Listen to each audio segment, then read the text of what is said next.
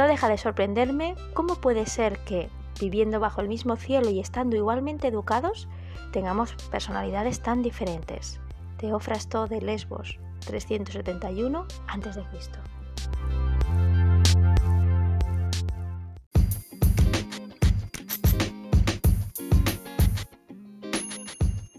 Buenas tardes a todos, a todas, bienvenidos y bienvenidas a Aprendiendo Juntos, décima temporada, estrenando mes de diciembre. Estamos a 1 de diciembre de 2022.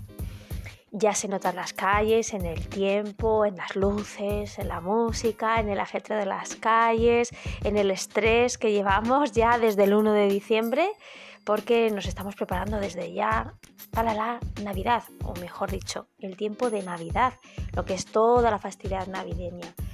Bueno, como decía en mi anterior podcast, yo personalmente voy a ir este año etapa a etapa, en el sentido de que voy vivenciando lo que va tocando en el momento que va sucediendo. Es verdad que hemos empezado diciembre, es verdad que es una época bueno, muy querida por algunos y algunas, mm, un poco complicado y difícil para otras personas. La Navidad tiene, y este tiempo navideño, mejor dicho, tiene muchos colores, tiene muchos matices, tiene muchos sentimientos y emociones.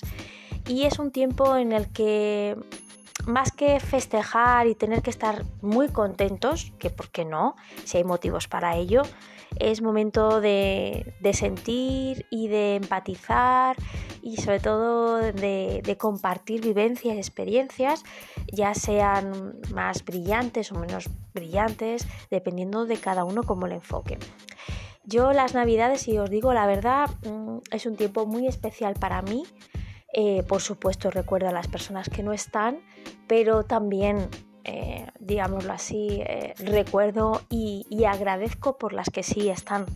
Y mm, es un momento en el que aprovecho a estar más de lo que acostumbro a estar y tener un tiempito pues para para todas las personas que realmente son importantes en mi vida y, y bueno, hablo de amigos, de familia, por supuesto, también hablo de compañeros eh, y de personas que a lo mejor hace mucho tiempo que no ves o que no has coincidido, no has llamado, y es momento un poco de, reconectar ¿no? con todas esas personas que han supuesto pues, eh, pues eso, parte de tu camino, de tu puzzle vital. ¿no? Eh, me encanta el hecho de pensar que eh, cuando nos sentamos a la mesa hay cabida para todos.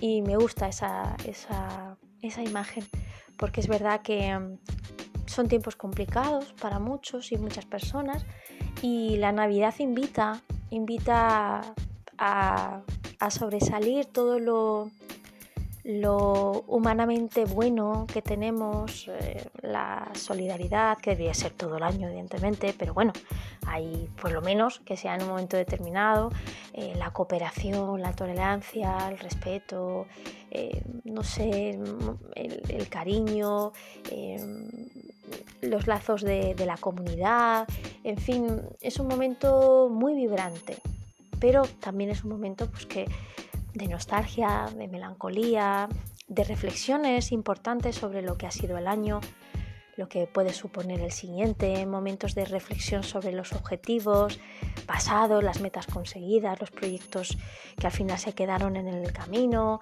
eh, y momento también de, ese vertiguillo de un nuevo comienzo de año, ¿no? Eso de qué nos deparará 2023. Bueno, todo eso se nos avecina en diciembre. Pero bueno, lo que decía al principio, paso a paso, etapa a etapa, etapa y, y momento a momento, que es como así se saborea, porque realmente el presente es uno de los tesoros más valiosos que tenemos y que generalmente nos damos cuenta justo en el milisegundo en el que ya no es presente, sino un nuevo presente.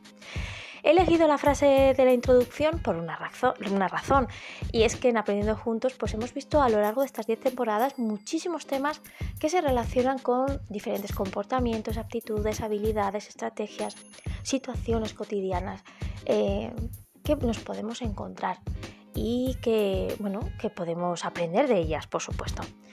En esta ocasión voy a tratar un efecto muy particular. Personalmente es un efecto que para mí es muy novedoso. No, primero por el nombre y después por lo que significa.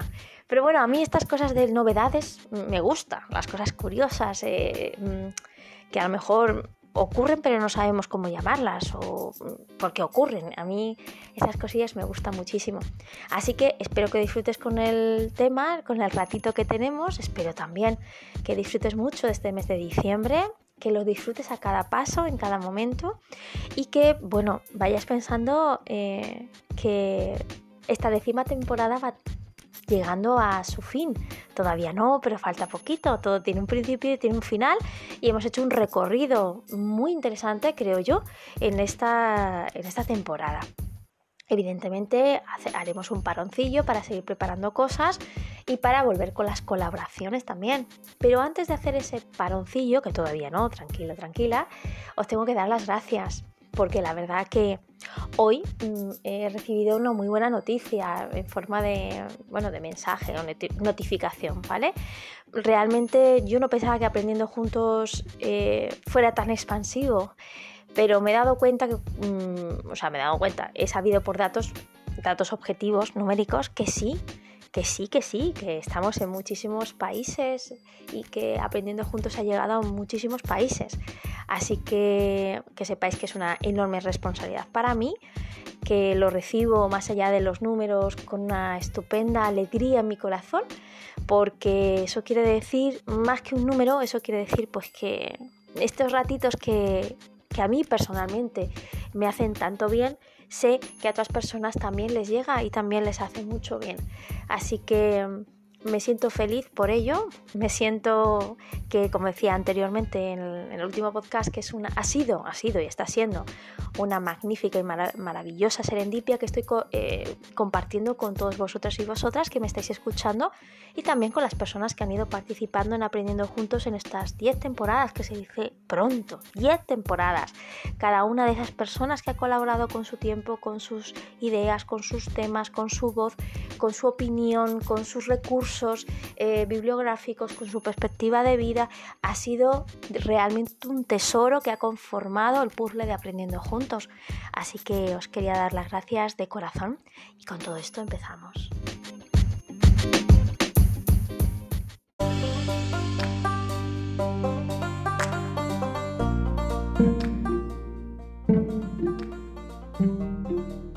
Y desde comenzar, pues ya sabemos que es jueves, eso es lo primero que sabemos, que el cuerpo lo siente, la mente también. Estamos todos ya así un poco como a, pilas con mm, eso, baterías bajas, ¿no? Estamos así un poco más despacio de lo normal, ¿no? Pero bueno, no pasa nada. Em, es normal. Llevamos madrugones, llevamos prisas y bueno, el otro día precisamente mm, me encontraba un, un vídeo de una charla muy interesante sobre esa parte en concreto. Hablaba sobre las prisas, sobre no tener tiempo ni espacio para poder reflexionar.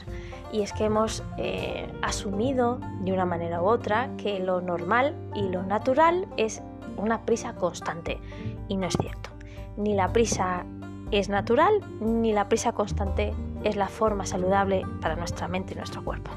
Pero esto que es muy fácil de decir, pues a veces es muy fácil, es perdón, muy fácil de decir, pero muy difícil de hacer.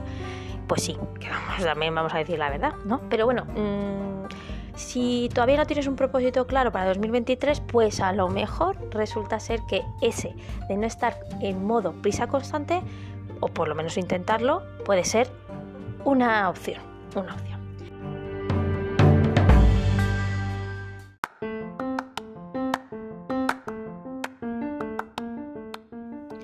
No se me puede olvidar. Mañana es un día muy, muy importante. ¿Por qué? Porque se celebra de manera mundial eh, un día de concienciación y de información y de, aprendizaje muy importante. Eh, concretamente el de las personas con eh, diversidad funcional.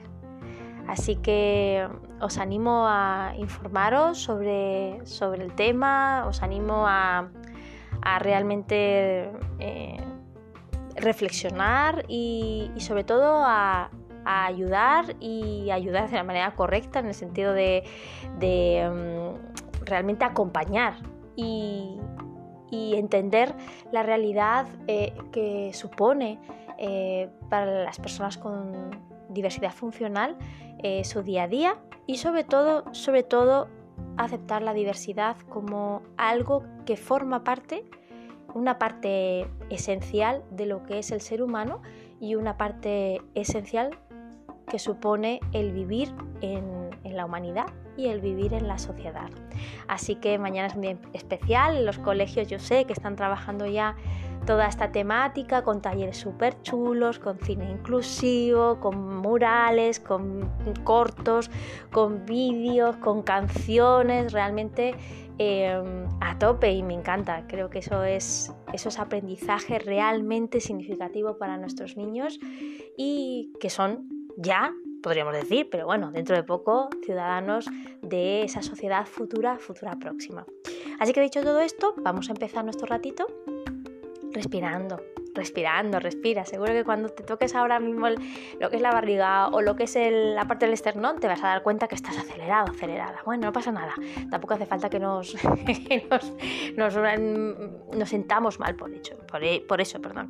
Eh, realmente es algo que nos pasa, pero lo bueno es ponerse un poco en la tesitura darse cuenta y de, y de relajarse, de serenarse de focalizarse, de sentir que volvemos al presente, que estamos en el aquí, en el ahora, que estamos en un momento muy necesario, muy bueno, muy saludable, también muy merecido, ¿por qué no?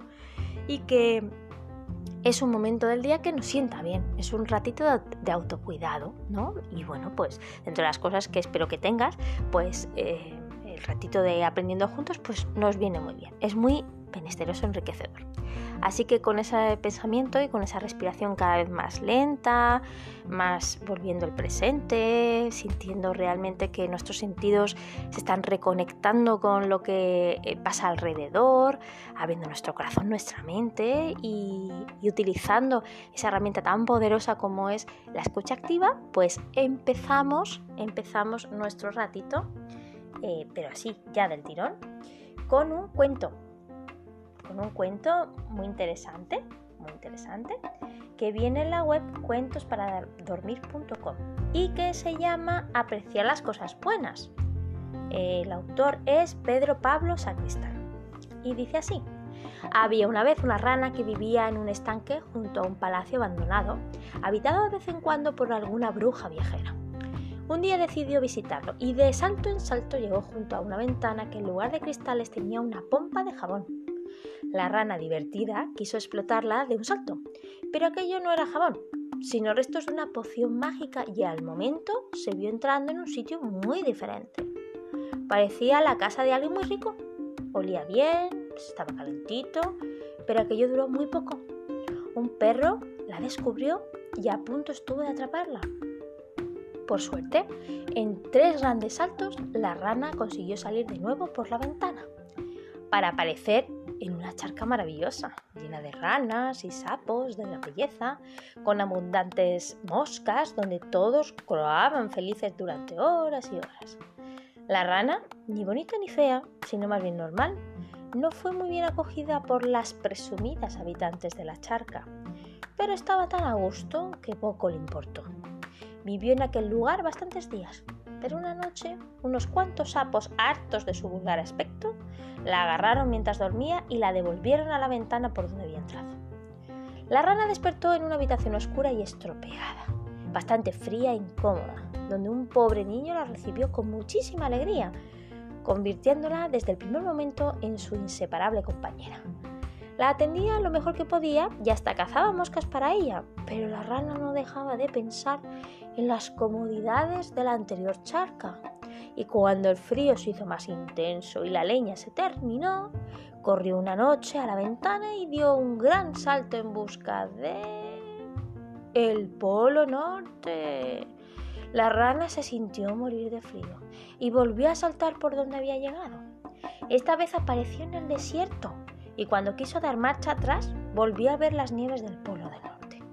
No importó cuántas veces saltó adelante y atrás, adelante y atrás, ya no apareció en ningún lugar distinto del hielo del polo o la arena del desierto.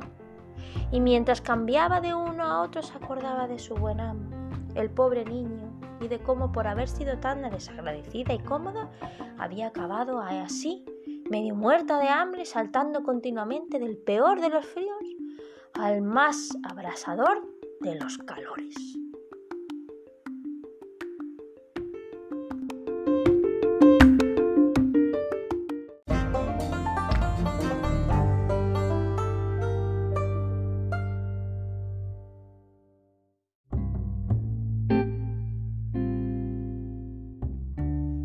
Pues ahora ya sí, vamos de lleno a lo que es el tema de hoy. ¿De acuerdo? Es un tema muy interesante que yo he descubierto así mirando temas y bueno, un poco viendo qué podíamos tratar con todo lo que ya se ha ido tratando a lo largo de, estos, de este tiempo que hemos compartido en la, en la décima temporada, ¿no? Y me he encontrado con una cosa muy curiosa, un efecto muy curioso que tiene que ver con lo que hemos hablado de la rana ya que cada uno y cada una pues eh, establezca las relaciones y eh, la, asociación de ideas entre el tema y el cuento. Eso a mí me encanta, dejar aquí las ideas florecer y que cada uno le dé su propia percepción, ¿no? Pero el tema es muy curioso. Se llama, em, está en, bueno, vamos a utilizar dos recursos. El primero es psicoactiva.com y en, está este artículo en la sección de curiosidades de psicología y es un efecto, ¿vale? El efecto Pratfall, ¿vale? Pratfall, todo junto. Mejor si no es perfectos. Redactado por Marta Guerri y eh, publicado y revisado por el equipo de psicólogos de Activia, de Psicoactivia, Activa, perdón, eh, el 20 de noviembre de 2022, o sea que hace poquito de esto. Dice, el efecto Pratfall es un fenómeno psicológico por el cual el atractivo de una persona aumenta si se trata de alguien considerado como competente, pero que de vez en cuando comete algún error. Curioso, ¿no? Por el contrario, si el atractivo de una persona disminuye, si la persona supuestamente perfecta no comete errores nunca o la persona considerada claramente incompetente comete errores. ¿En qué consiste el efecto Pratfall? El estudio de las personas perfectas versus imperfectos o imperfectas. Todo comenzó en 1966 cuando un grupo de psicólogos de la Universidad de Minnesota reclutó a varios estudiantes.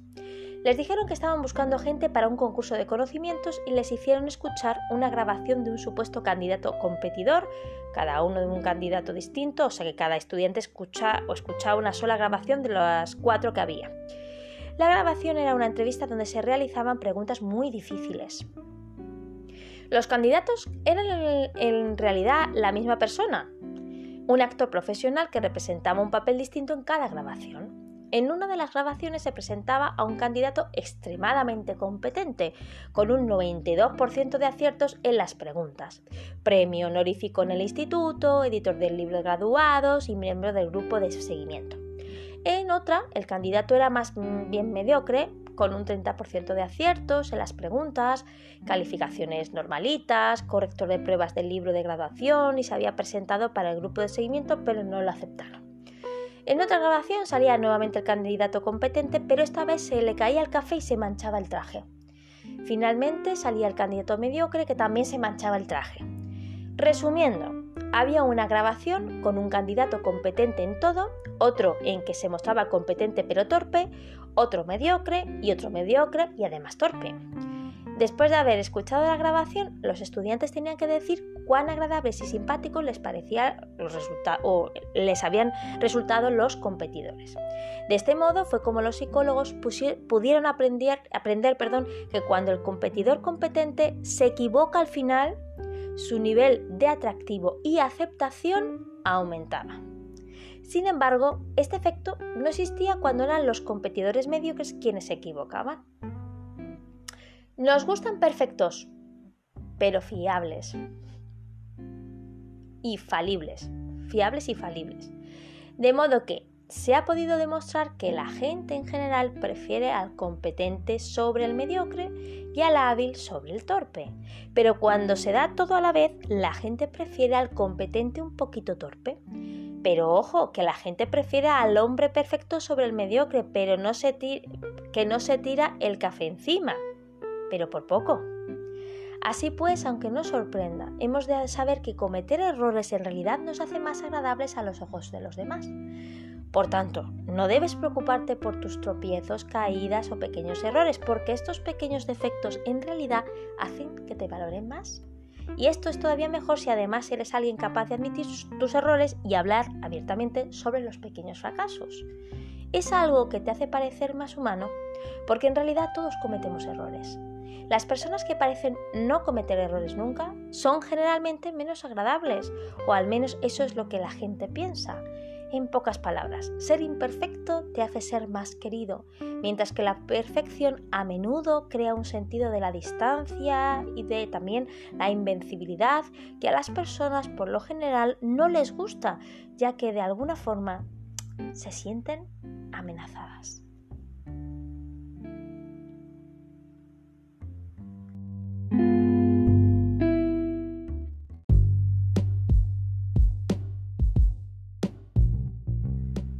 Continuamos un poquito más eh, haciendo otra panorámica, un poquito completando esta panorámica de este efecto. Ahora nos vamos a Rincón, a la web rinconpsicología.com y dice así, el efecto Pratfall, cometer errores nos hace más simpáticos. Muchas personas están obsesionadas con no cometer errores, sobre todo en público. Nos avergüenza tropezar delante de los demás o equivocarnos en el discurso. El deseo de no equivocarnos es tan intenso que en algunos casos llega a convertirse en una obsesión. La persona se centra tanto en prevenir los fallos que a la larga su desempeño se ve afectado y los que están a su alrededor pueden confundir esa inseguridad con una actitud lejana, fría o incluso snob. Sin embargo, en realidad cometer un desliz delante de otras personas aumenta nuestro atractivo, hace que le caigamos mejor a las demás, ¿Por qué?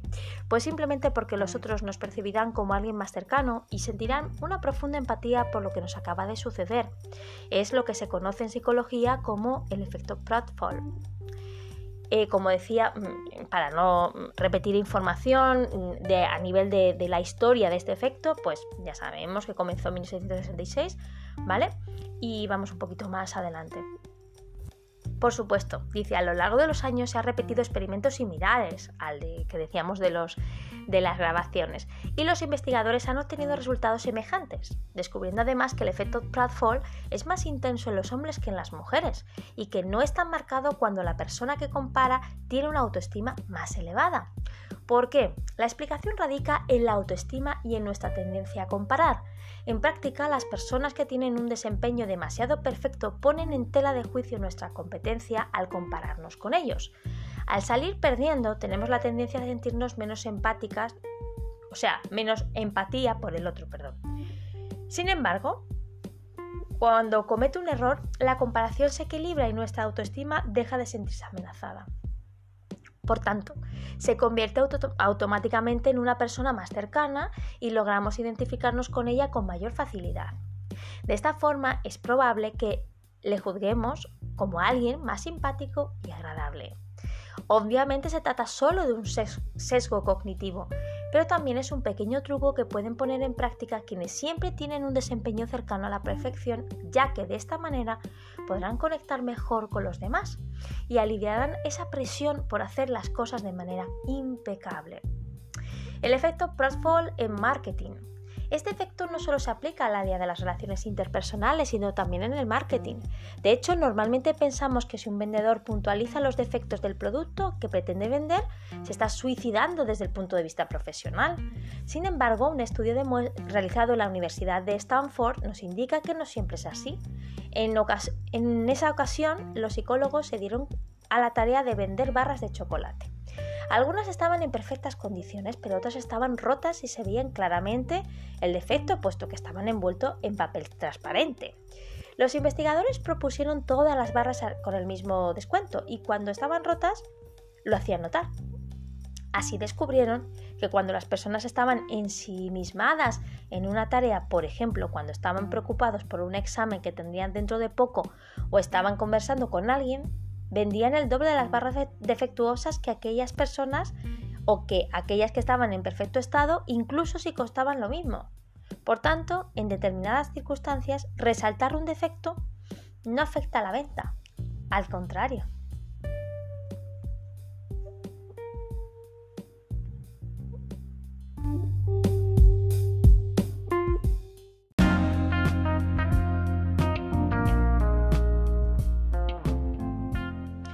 Bueno, hasta aquí el tema de hoy la verdad que ha sido súper curioso. Yo no, sabía que existía, existía, este efecto, la verdad. Pero bueno, de él se pueden sacar muchas cosas eh, prácticas, no solamente para marketing, como lo hemos visto, eh, y hemos escuchado y leído, sino para nuestra vida cotidiana, ¿vale? Eh, ya sea como estrategia para mm, hacer una presentación, ya sea como momento de reflexión autoconocimiento, de decir, bueno, a ver, con respecto a este tema. Yo soy perfeccionista, no, soy muy exigente, no, eso cómo me hace sentir, por qué, por qué me hace sentir así, es bueno para mi día a día, ¿no? Y entender un poco nuestro comportamiento, ¿no? A ver, yo creo que las cosas bien hechas son una marca personal, o sea, mm, un trabajo bien hecho, un tema bien hecho, em, no sé, creo que eso es, es importante hacer las cosas bien. Ahora, una cosa es hacer las cosas bien y otra cosa muy distinta es obsesionarse por hacerlo perfecto. Sabiendo que la perfección, pues desde mi punto de vista no existe. No existe. Pero mm, lo que más me llama la atención de, esto y lo que más me gusta, el hecho de, pensar que los fracasos tienen su función y que no hay que dramatizar esos fracasos. En una sociedad tan competitiva como la que estamos, esto de fracasar una vez, esto de exponerse al mundo, esto de la vulnerabilidad que hemos hablado en otras ocasiones, em, el ser fuerte constantemente, el, tener esa imagen cara a los demás, eh, luego, no sé, hay ahí muchas variables que conforman una realidad evidentemente no se puede generalizar, pero bueno, en algunas ocasiones es, una realidad que está cargada de, mm, de, cosas que realmente, de aspectos que realmente no nos hacen bien.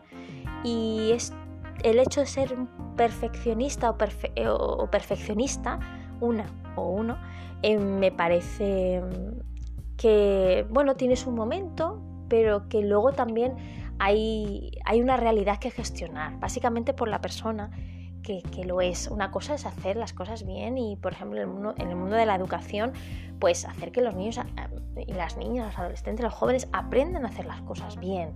Eso no está reñido con una gestión buena del fracaso. Eh, como decía en el artículo, pues eso nos ayuda a, empatizar ¿no? y a ver realmente que todos nos equivocamos, que todos, a todos nos puede pasar, que más que juzgar o etiquetar o, burlarse, más que todo eso mm, es, un, es, un, contexto de aprendizaje de comprenderse de escuchar, de comprender, de respetar, de tolerar, de acompañar. Eh, son verbos que deberían ser mucho más eh, nutritivos, ¿no? pero que nosotros en general se nos ha enseñado que en público, sobre todo eso de equivocarse, casi que no está ni permitido. Y bueno, hay veces que la cosa llega a tal extremo que ahí pues es pánico escénico. ¿no? Pánico escénico, gente que no puede salir a hablar en público porque es que no le salen las palabras. Y, bueno, pues, pues el conocer que, esa, esa percepción real o más realista que la percepción de ser perfeccionista, ¿no?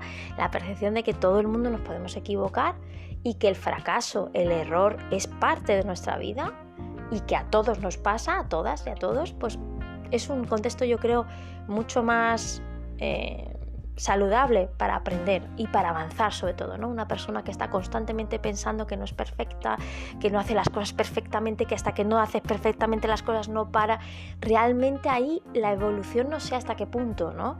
Está la evolución de sus potencialidades que todos tenemos y todas. Pero yo creo que, enfocar el perfeccionismo como, como eh, una realidad, porque es verdad que hay personas que son así. O sea, no podemos obviar la realidad. En esa diversidad que hablaba anteriormente están las personas perfeccionistas. Pues sí, como están las personas, eh, pues no sé, mm, otro tipo de personas, muchos tipos de personas. De ahí la diversidad, ¿no? Pero bueno, sobre todo el hecho de decir, pues hay ese espacio de entendimiento, ese espacio de comprensión, ese, espacio de, de tolerancia y de respeto ¿no? De escucha y no de juzgar, sino de escuchar y de comprender, por lo menos, ¿no? Esa, ese momento como en muchas filosofías se dice, ¿no? Mm, como el mindfulness y como otras, eh, el hecho de la compasión, ¿no? El hecho de ser compasivos. Eh, compasivos no desde un punto de yo soy superior y te tengo como lastimita, no, es compasión, o sea, te entiendo y te acompaño y, no te juzgo y es algo, un contexto mucho más eh, nutritivo, ¿no? De eso se trata, de encontrar estrategias y ámbitos, contextos, situaciones, habilidades que nos hagan ser más nutritivos y nutritivas para nuestra vida personal, en primera persona, pero también con los que nos rodean y con las personas con las que nos encontramos. Porque, porque, bueno, la vida también nos pone a personas en, nuestro caminar que a lo mejor pues, no conocíamos hace un año. Bueno, pues bueno, es la vida, ¿no? Es la vida y sus etapas. Así que hasta aquí nuestro ratito. Espero que lo hayas disfrutado. Muchísimas gracias por estar, muchísimas gracias por compartir, por aportar, por opinar, por, por tantas cosas buenas que supone este proyecto tan expansivo y tan positivo. Así que mm, nos escuchamos ya el miércoles próximo porque como sabéis el martes y el jueves son vacaciones. Y aquí Esther necesita también un poquito de, sosiego, de relax y de reconexión eh, con diferentes actividades. Entonces eh, nos escucharemos el miércoles y ya nos iremos casi que despidiendo de esta temporada antes del tiempo festivo de Navidad, por supuesto, para volver con las pilas cargadas. Así que hasta entonces, hasta el miércoles, muchísimas gracias, cuídate, disfruta y un besazo.